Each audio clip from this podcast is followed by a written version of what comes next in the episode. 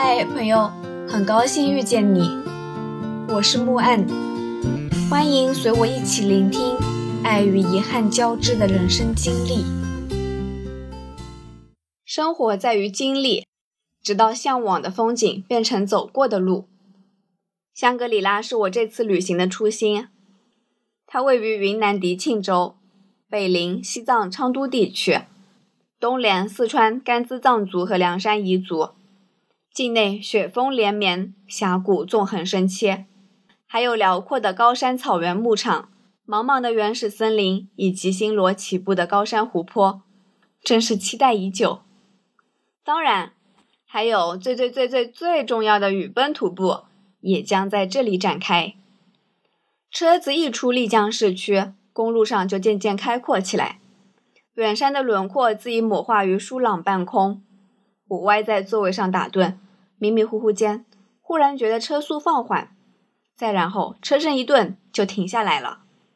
从丽江去往香格里拉，大巴车要开好几个小时，前方也不知道出了什么问题，车子就这样停在半路上，不进不退。这一路海拔越来越高，气温自然也是越走越低。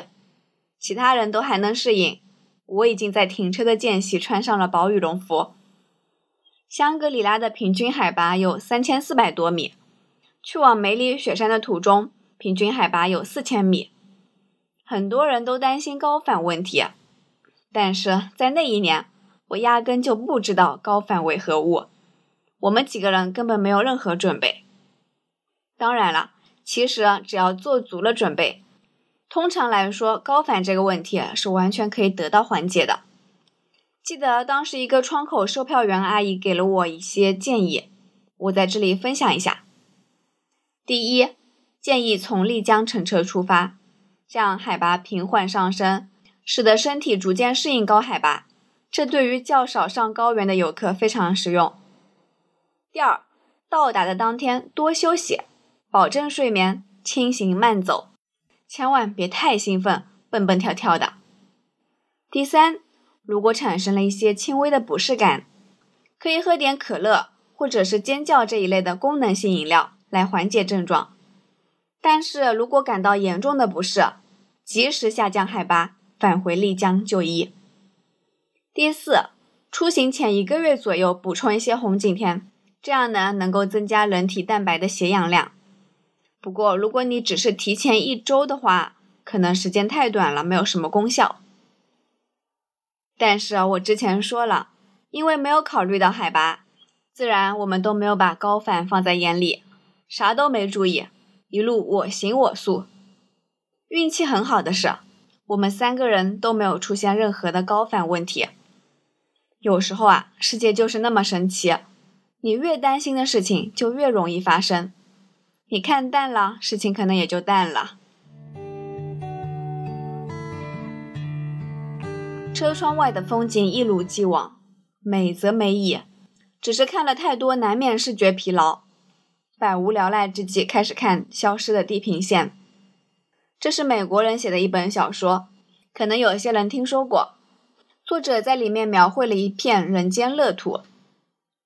那是一个战争年代，四位西方人在一个名不见经传的小地方转机，结果啊。飞机被一个神秘的东方人给劫了，然后把他们带到了一个乌托邦般的世界。小说里这样写：太阳最早照耀的地方是东方的建堂，人间最特殊的地方是乃兹河畔的香格里拉。皑皑的雪山，广阔无垠的草原，鲜红的浪荡花，神秘的喇嘛寺院，构成了西方人的桃花源记。后来，西方人寻找了半个多世纪，终于在云南找到了这样一个地方。更巧的是啊，香格里拉在藏语里边是“心中的日月”的意思，也是藏民心中理想的生活环境。因此呢，在二零一一年的时候，经国务院批准，中甸县正式改名为香格里拉县。二零一四年升为香格里拉市。这个作家的无心插柳之作，却带动了一个地方的旅游业发展，也是机缘巧合。我觉得这很有意思，对佳丽说：“你看啊，原来香格里拉这名字是这样来的。”贝贝问我：“你是不是看了这本书才想来这个地方的？”我连连摇头：“不不不，我就是在高一的时候无意中看到了这个名字，觉得非常好听，有点神秘又有点美丽，所以念念不忘来着。”贝贝又问：“那你手里的这书哪来的？”我拿眼睛白他。我昨天不是说了吗？好心人送的呀。贝贝说：“你昨天什么时候说的？你没说吧？”行吧，我只能再给他讲一遍这本书的来源。说来也奇怪，在丽江遇上了一位背包客，也不熟，点头之交都算不上的那种。也就是同住了一家青旅，闲来无事的时候随意聊天的路人罢了。他刚从香格里拉返回，听闻我第二天的行程，从店里的书架上悉悉嗦嗦的翻来覆去的找，终于找到了这一本，递给我说：“路上无聊的时候可以翻翻。”我向来不知道怎么面对陌生人的热情，表情有点不知所措，没接过来，只说。我明天一大早就走了，估计没时间看了。他一把把书塞进我怀里，说：“啊，送你的，香格里拉在修路，就是让你路上打发时间用的。”我本来还想问这书怎么还你呢，然后才反应过来，他说的是送，那应该是不用还了。回房间的时候呢，贝贝恰好在洗澡，那我可能只对佳丽说起了这件事。也难怪贝贝不知道。其实我来香格里拉还有另外一半原因没有说出口，还是高一时候的事。那时候呢，和男朋友约好了，高中毕业旅行就去这个叫香格里拉的地方。后来很快分手了，这个约定却一直记得。当然，关于三五年后我终于踏上了这片土地。这些事情他就不必知道了，我也没有那么在意。这段旅途其实就是为了承载一个年轻时的向往而存在的，和任何人无关。终于抵达香格里拉，早已经饥肠辘辘。到达预定好的客栈时，恰好店里有几个人围坐着在吃藏式火锅，顺势我们就一起坐下来同他们吃。出门在外的人总是很容易的就和路上遇见的人打成一片，反正没人知道你我的过去，也没人在意你我或莽撞或柔弱或偏执或胆怯，大家都只是从远处来往远处去的过客，短暂相逢便罢了，是同道中人就相谈甚欢，道不同路就各自安好。一顿饭吃了很久，酒足饭饱，回到房间，眼前一亮，一路上的疲惫尽消。居然是一个豪华的三人间，还配备了一个会客厅，茶叶茶具一应俱全。关键是，我们只花了非常少的价格，几乎是和青旅差不多的价格吧，居然拥有了整段旅程中最高档的住宿环境，相当满意。不过半天过后，夜晚降临，这点小惊喜很快就被呼噜起来的降温给冷透了。太阳一再下落，温度持续掉点，我们三个人也都扛不住了，纷纷加衣戴帽。我把头埋进登山包，左寻右找，几乎把行李都掏空了，恨不得把春夏秋冬的衣服都穿上，来抵御前所未料的严寒。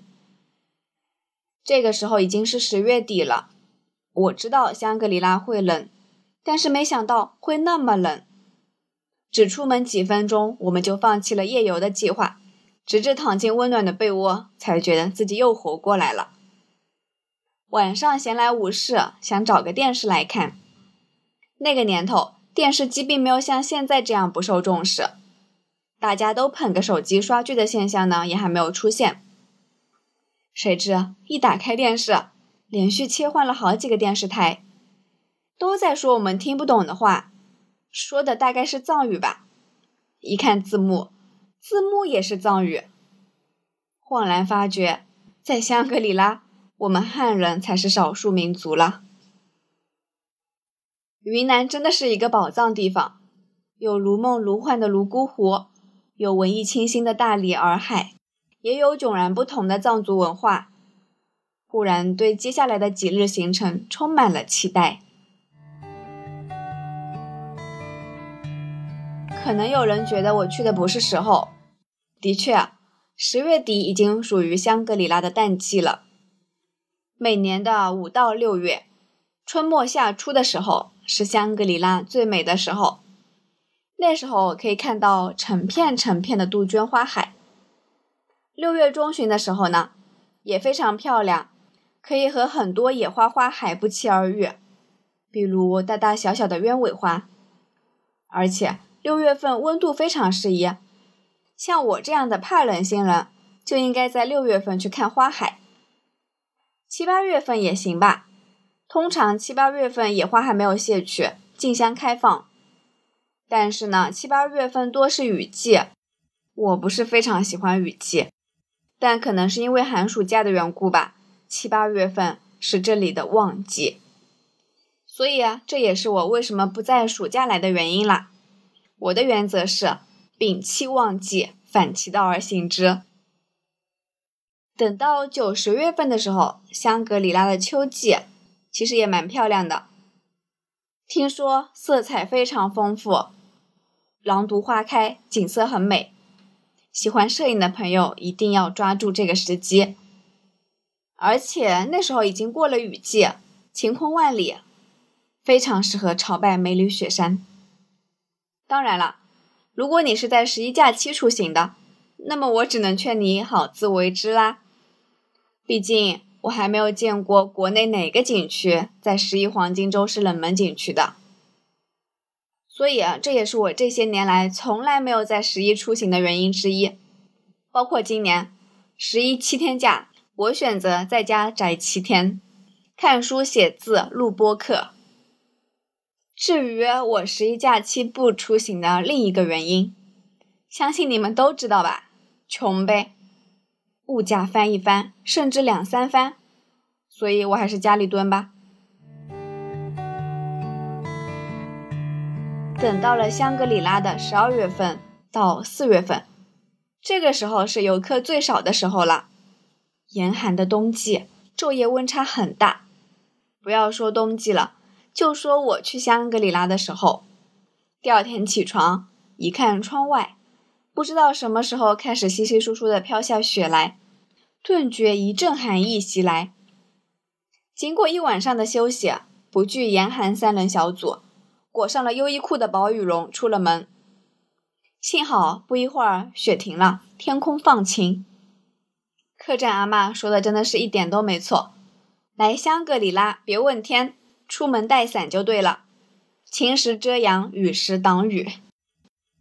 其实我还是蛮想在深冬时节去一趟藏族地区的，那个时候藏族人都会忙着过节聚会，我想如果这个时候去藏族村子里待几天，应该会有很不一样的感觉吧。只可惜啊，我从来没有在春节假期的时候出过远门。暗暗下定决心，今年一定要在过年假期的时候出去一趟。可能、或许、大概会去拉萨，到时候再看吧。感谢收听，希望这个播客能陪你度过每一段孤独的旅程，彼此温暖，彼此治愈。希望来到这里的你可以放下一天的疲惫。尽享这人间好时节，也欢迎大家转发、订阅、赞赏、支持。我们下期见。